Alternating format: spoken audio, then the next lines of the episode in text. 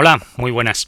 El capítulo de hoy lo vamos a empezar con un audio que me ha enviado Iván Pastrana. Vamos a ver qué es lo que nos cuenta Iván. Dentro audio. Hola, muy buenas a Jorge y a todos los oyentes del podcast del Búho. La anécdota que os voy a contar tiene que ver con el frisbee o disco volador. Parece ser que los primeros frisbees que se lanzaron tienen que ver con los platos que usaba la Frisbee Baking Company para eh, albergar sus tartas o sus pasteles. Volaban bastante bien y parece ser que los estudiantes de los colleges americanos eh, solían tirárselo unos a, otros unos a otros a modo de juego cuando se habían terminado la tarta o el pastel que se vendía, como digo, en los colleges. Eh, la tarta original se puede ver en la película de Regreso al Futuro 3, cuando Marty McFly tira uno de esos platos vacíos, y se ha respetado en la película la que parece ser la forma tradicional de ese, de ese pastel que como digo tiene más de un siglo de antigüedad, aunque no tanta como se nos quiere hacer ver en dicha película. Un poco más tarde, ya a mediados del siglo XX, eh, Walter Frederick Morrison inventó el Pluto Platter basado en este frisbee y bueno, era un, disco de plástico que, que ya estaba fabricado al efecto para, para volar, al que más tarde se le recuperó el nombre de frisbee original, basado en la palabra frisbee de los fabricantes de pasteles. Hoy día la, la patente o la marca eh, frisbee es propiedad de Mattel y bueno, son ellos los que la pueden usar sin ningún problema, aunque muchas empresas mm, fabrican productos parecidos. Esta ha sido la anécdota y espero que os haya gustado. Hasta luego. Muchas gracias Iván por currarte esta anécdota. Y sed todos bienvenidos al capítulo LX Palito del podcast del Búho.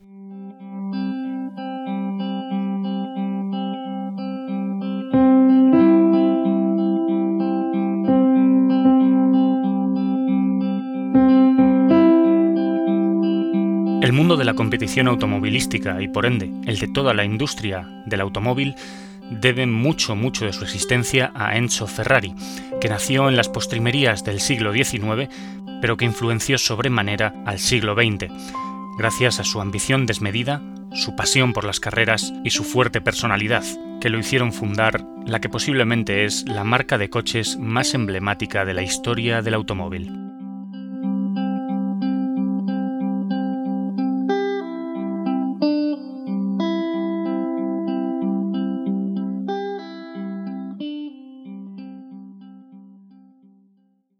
Enzo Ferrari, nuestro protagonista de hoy, nace en el año 1898 en Módena, al norte de Italia. Creció durante toda su juventud en una zona de granjas, al norte, allí en el valle del río Po. El padre de Enzo, Alfredo Ferrari, era un pequeño empresario que tenía una pequeña fábrica de manufactura del metal, donde empleaba a unas veinte personas. Enzo además tenía un hermano mayor, Dino Ferrari. Por lo tanto, ante esta descripción no es extraño pensar que Dino y Enzo estaban destinados a heredar y hacer crecer la fábrica de Alfredo Ferrari, esta incipiente industria del norte de Italia que iba creciendo poco a poco y de la que Alfredo Ferrari era representante.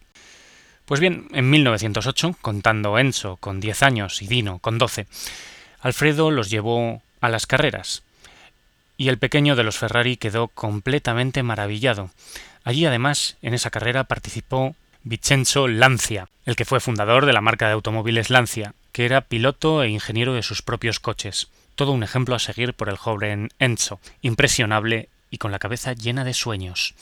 Lo que pasa es que, como ya os he dicho, Enzo, al igual que su hermano Dino, estaban destinados a heredar la fábrica de su padre. Así que muy prontito, Alfredo metió a sus dos hijos en una fábrica de ingeniería mecánica, lo cual, sin saberlo, le daría a Enzo los conocimientos más que suficientes para entender mucho de coches. Los años pasaron y así llegó el año 1914. Y si eras un joven europeo en el año 1914, la Gran Guerra Mundial, la Primera Guerra Mundial, te pillaba y marcaría tu vida para siempre. Y eso es lo que le pasó a Enzo Ferrari, pero antes que él le pasó a su hermano, a Dino, que fue destinado al frente como conductor de ambulancias. Lamentablemente, poco después de llegar al frente, Dino falleció al contraer las fiebres tifoideas, dejando a la familia bastante tocada. Lo que ocurre es que poco después, en el año 1916, y contando Enzo con 17 años, Alfredo Ferrari, el cabeza de familia, muere de neumonía, lo cual hace quebrar su negocio casi instantáneamente. El pobre y desamparado joven de 18 años, Enzo Ferrari, vagó durante un año de trabajo en trabajo, hasta que definitivamente fue destinado al frente de la Primera Guerra Mundial. El objetivo de Enzo era ser ingeniero, era poder reparar y diseñar maquinaria para la guerra, estar en contacto con los motores de los tanques o de ese nuevo ingenio militar que era la aviación. Pero no pudo ser. Enzo nunca destacó especialmente en el campo de la ingeniería, así que durante la Primera Guerra Mundial fue destinado a errar mulas. Uniendo los puntos desde el futuro, parece extraño ver y conocer que Enzo Ferrari se dedicó durante la Primera Guerra Mundial a ponerle herraduras a las mulas, siendo que luego sería el impulsor y creador de los coches más rápidos de la Tierra. Pero bueno, así es la vida, y Enzo Ferrari pasó la Primera Guerra Mundial errando mulas. Cuando finalmente terminó la guerra, Italia quedó bastante tocada económicamente, como la mayoría de los países participantes, y Enzo buscó trabajo, para ello obtuvo una recomendación del coronel de su regimiento, y con esa recomendación bajo el brazo fue a Turín, nada más y nada menos que a la capital del automovilismo italiano, donde la fábrica Fiat levantaba su imperio. Y allí fue rechazado. Una persona que había estado errando mulas no tenía la suficiente experiencia. Y tras la Primera Guerra Mundial Italia tenía ingenieros de sobra para contratar en Fiat. Enzo fue rechazado y tuvo que buscarse el trabajo en Milán, a bastantes kilómetros de Turín, todavía en el norte de Italia, pero en una pequeña fábrica de automóviles llamada CMN. Una vez ahorrado un dinero, Ferrari tenía claro que lo suyo eran las carreras, así que compró un Alfa Romeo usado y lo modificó a su gusto para poder competir en las carreras. Se podría decir, por lo tanto, que este Ferrari tan primigenio fue diseñado en el año 1920 y no era otra cosa que un Alfa Romeo modificado, pronto llamó la atención de los directivos de la propia Alfa Romeo, que lo veían competir en las carreras conduciendo sus propios coches. Así que lo contratan como piloto y Enzo compite en varias carreras durante cuatro años, entre 1920 y 1924, pero tampoco era un piloto con mucho talento, así que no tuvo buenos resultados. No obstante, Ferrari consigue un trabajo en Alfa Romeo como vendedor de coches de la marca. Contada rápidamente como hasta ahora, puede que no os hayáis percatado de lo dura que estaba siendo la vida de Enzo Ferrari. La pérdida de su padre y de su hermano prematuramente debió marcarlo sobremanera, al igual que los continuos rechazos que debió sufrir y que le impedían conseguir su sueño de participar en la Primera Guerra Mundial como ingeniero o de conseguir un trabajo en las fábricas de Fiat en Turín. Esta serie de rechazos hicieron que Enzo se tuviese que hacer a sí mismo. Pero aquí no acabaron las tribulaciones para nuestro protagonista de hoy, ya que entre los años 1920 y 1924, cuando competía con Alfa Romeo, Enzo conoce a la que sería su mujer, Laura Dominica Garello, con la que se casó felizmente en el año 1923, pero que comenzó una intempestuosa relación con la madre de Enzo, lo cual sin duda afectaría al carácter de Enzo Ferrari. No obstante, hay que decir que Enzo sin duda se refugió en el trabajo ante tales problemas en casa, porque en estos años Enzo Ferrari fue puesto al cargo del proyecto P1. El P1 era un coche de Alfa Romeo que estaba destinado a ganar carreras, a ser un coche dominador, así que Enzo convence a una serie de amigos que abandonan la Fiat para trabajar con Ferrari. Quizá esta fue la gran capacidad de Enzo. Quizá Enzo sabía organizar y sabía motivar a la gente. Así que el proyecto del coche P1 fue puesto en marcha por Enzo y una serie de ingenieros que lo llevaron adelante. Todos eran amigos entre sí, inclusive el conductor, el piloto del coche, Hugo Sivocci, que en la primera carrera del P1 falleció ya que el P1 se salió de la pista en la vuelta de reconocimiento y mató en el acto al piloto, lo cual sumió en una profunda tristeza a nuestro protagonista. Pero como ya he dicho en la entradilla del podcast, Enzo Ferrari tenía una fuerte personalidad, era una persona callada, nunca se sabía si estaba triste, contenta o tenía alguna pena en mente. Lo cierto es que se repuso, como se había repuesto a todos los problemas de su vida, y salió adelante con el, con el llamado P2, la evolución de este coche de Alfa Romeo que acabó siendo un auténtico coche ganador. Este P2 se convierte en un rotundo éxito para Enzo Ferrari y para Alfa Romeo. Tal fue así que gracias al éxito del P2, Alfa Romeo le ofreció a Ferrari dirigir el equipo automovilístico de Alfa Romeo. Así, en 1929 nace la escudería Ferrari. Es el origen de lo que hoy conocemos como el equipo de Fórmula 1 de Ferrari.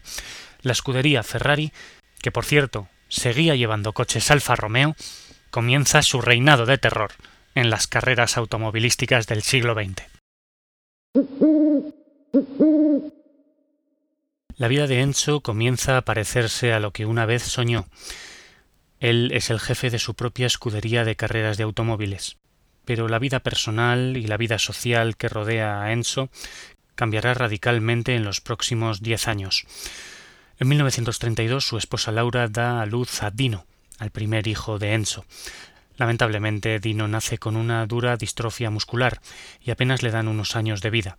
No obstante, Enzo se dedicó muchísimo a mejorar la vida de su hijo todo lo posible y llegó a vivir 24 años. El queridísimo hijo de Enzo, Dino, murió en 1956 debido al intenso dolor que le causaba la distrofia muscular, y también fue intenso el dolor que causó en Enzo Ferrari, ya en el año 1956. Pero no nos alejemos, porque estamos todavía en la década de los años 30, una década en la que la crisis mundial acabó desembocando en la Segunda Guerra Mundial, no tenemos que ignorar que durante los años 20 gobernaba en Italia Benito Mussolini y el fascismo. Enzo Ferrari siempre se había quedado al margen de toda la política italiana. Él quería dedicarse a ganar carreras y a nada más. No quería involucrarse en movimientos ideológicos que pudiesen desviarlo de su propósito máximo, que era conseguir coches veloces. Pero llegó la Segunda Guerra Mundial en el año 1939 y Enzo pierde el favor de Alfa Romeo. Las carreras se habían suspendido, por lo tanto ya no tenían razón de ser, y Enzo se queda súbitamente sin trabajo. Así que, acostumbrado a sobrevivir como estaba, Enzo decide convertir Ferrari en Auto Avio Construzioni Ferrari, que viene a ser una especie de fábrica de piezas de recambio para ser utilizado en la maquinaria militar en el campo de batalla. Sí, Enzo Ferrari decide unirse al movimiento político del fascismo de Mussolini, trabajando en crear piezas armamentísticas. Esto fue una constante prácticamente durante toda la Guerra Mundial en todas las fábricas italianas que tuviesen algo que ver con la automoción. Crear material bélico era casi una obligación, y si lo hacías con gusto tenías bastante más favor y libertad para trabajar. En estos años, durante la Segunda Guerra Mundial, la fábrica de Ferrari, que se encontraba en Módena, fue trasladado 10 kilómetros para evitar que fuese bombardeada. Así es establecida en la localidad italiana de Maranello, donde todavía hoy se encuentra la sede de Ferrari. Lo cierto es que la fábrica de Ferrari había sido trasladada a Maranello para que no fuese bombardeada, para evitar que cayese entre el fuego de las bombas, pero aún así la fábrica de Maranello es bombardeada en 1944 y reconstruida en el año 1946, un año muy importante para la historia de la escudería Ferrari, como estamos a punto de ver. Y es que en el año 1946 la fábrica de Ferrari es reconstruida, pero ya pensando en volver a la competición. Es por eso que comienza el desarrollo del Ferrari 125, que un año después en el año 1947 ve la luz. Es un coche precioso. Os animo a que lo busquéis. Yo he visto imágenes y la verdad es que no entiendo mucho de coches, la verdad, pero me he quedado alucinado al ver las imágenes del Ferrari 125, un coche que parece sacado de una película de ciencia ficción. Y no olvidemos que estamos en el año 1947. Este coche, este Ferrari 125, participa en su primera carrera el 11 de mayo de este mismo año, de 1947 y a tres vueltas del final el coche tiene que abandonar por problemas mecánicos, cuando iba el primero en cabeza. Enzo Ferrari describió a este Ferrari 125 como un fracaso prometedor, y vaya que sí lo fue. Fue el primer Ferrari de la historia propiamente dicho, construido exclusivamente en las fábricas de Enzo Ferrari. Fue el inicio de la verdadera leyenda de la escudería. A partir de entonces, en la escudería de Enzo empieza una frenética creación de coches, como por ejemplo el modelo 159, que es el sucesor de ese 125 que os he dicho antes y que batió bastantes récords de velocidad y de victorias. Pero en paralelo a este éxito profesional, la vida de Enzo cobraba bastante complejidad, la vida personal me refiero, porque durante esta época de la Segunda Guerra Mundial, Enzo conocería a Lina Lardi, una secretaria de la fábrica de Ferrari, con la que tendría un romance. Hay que tener en cuenta que Enzo a partir de entonces lleva una doble vida, tendría dos familias al mismo tiempo, porque con Lina Lardi tendría a su hijo Piero. Por lo tanto, Enzo tendría dos mujeres y dos hijos diferentes con cada una de las mujeres, las cuales no se conocían entre sí. Esta situación se prolongó durante toda la vida de Enzo, y sin duda nos llama mucho la atención sobre la extraña personalidad que tuvo este hombre de fuerte carácter y de gran retraimiento, ya que los que le conocieron siempre decían que nunca expresaba sus verdaderos sentimientos. Quién sabe lo que pasaba por la cabeza de este genio de la automoción, pero sus hechos están escritos a fuego en la historia. Tuvo dos mujeres y tuvo dos hijos de esas dos diferentes mujeres. Pero mientras su vida personal se volvía tumultuosa y quizá bastante compleja para cualquiera de los mortales, la vida profesional era un absoluto éxito. La década de los 50 fue un dominio absoluto e incontestable de los coches de Ferrari. Lo que pasa es que tenemos que destacar que en el año 1957 la tragedia se cernió sobre la escudería. El automovilismo de competición estaba pasando una época dorada en los años 50 y Ferrari era su gran dominador. En el año 1957 se celebró una vez más la Mille Miglia, una popular carrera que se celebraba entonces en Italia. 250 participantes nada más y nada menos, entre los cuales participaban cinco coches Ferrari, que eran los favoritos. Atención, a la carrera acudían 10 millones de personas que se acercaban para ver el trayecto. Apenas había seguridad. El trayecto estaba completamente abierto al público y la gente se arremolinaba en las curvas más peligrosas y espectaculares. Por lo tanto, imaginemos los actuales rallies mezclados con los coches de Fórmula 1. Una combinación letal. Efectivamente, así lo fue, porque uno de los conductores, uno de los pilotos, llamado Alfonso de Portago, un noble español que había comprado su asiento en Ferrari, fue el protagonista de un negro suceso, ya que a mandos del Ferrari 335, un potentísimo coche de carreras se llevó por delante a quince espectadores, cinco niños y diez adultos. Él murió en el acto, casi al igual que estas otras quince personas. La sombra del homicidio empezó a teñir de negro el nombre de Ferrari.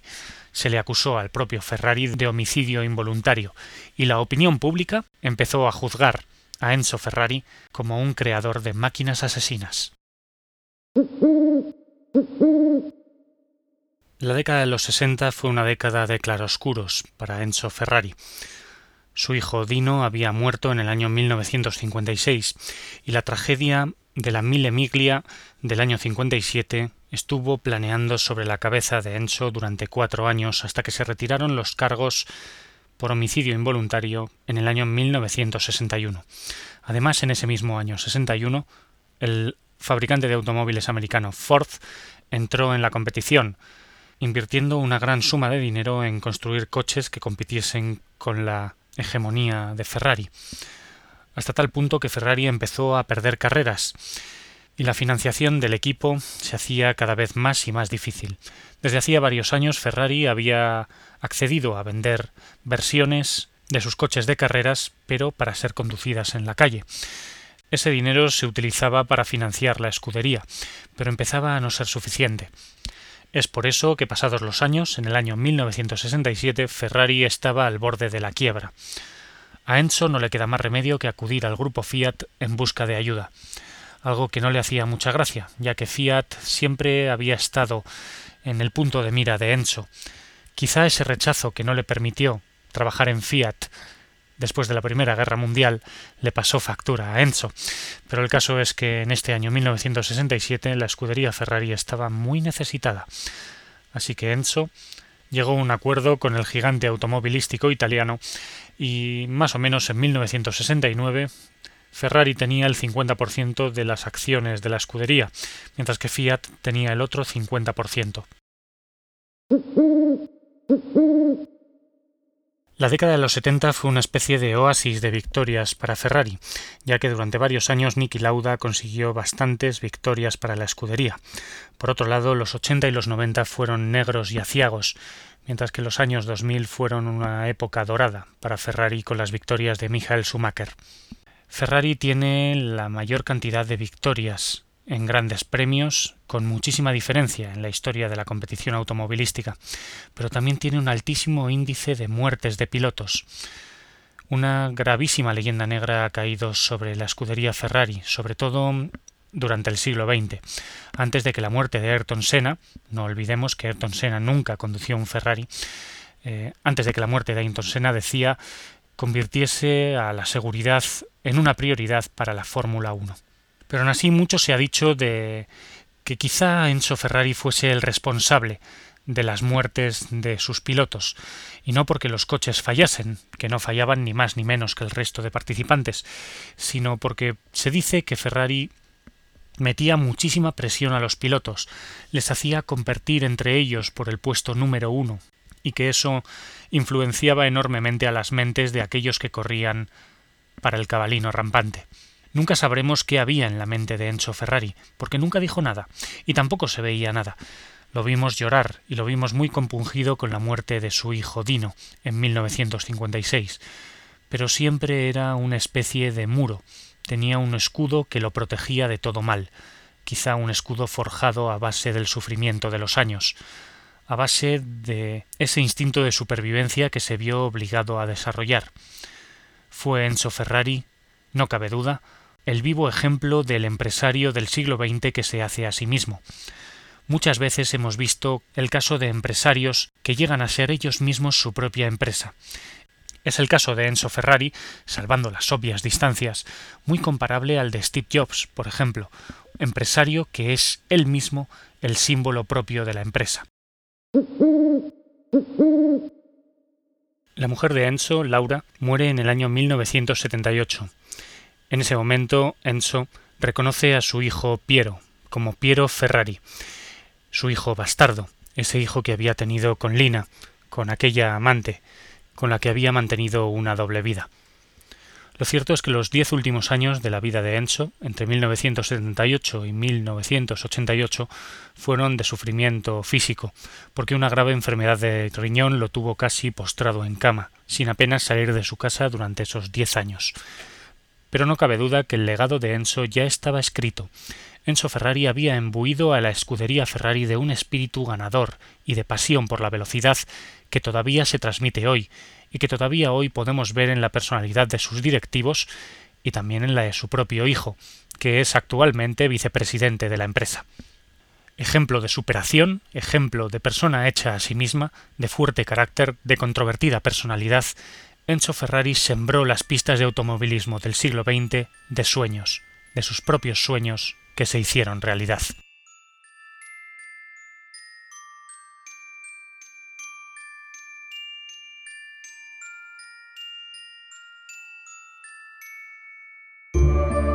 Espero que os haya gustado el episodio y espero que vayáis por vosotros mismos y busquéis más cosas sobre este Enzo Ferrari. Os animo a que consultéis las fotografías de los coches Ferrari, sobre todo de ese primer 125, un coche que me ha maravillado, la verdad. Por otro lado, quiero dar gracias a Iván Pastrana por la curiosa anécdota del frisbee. Podéis encontrar el podcast del búho en Twitter, en Facebook y en la dirección de correo electrónico elpodcastdelbúho.gmail.com así como en la página web elpodcastdelbúho.com. Un saludo a todos y nos escuchamos en el próximo capítulo del Podcast del Búho.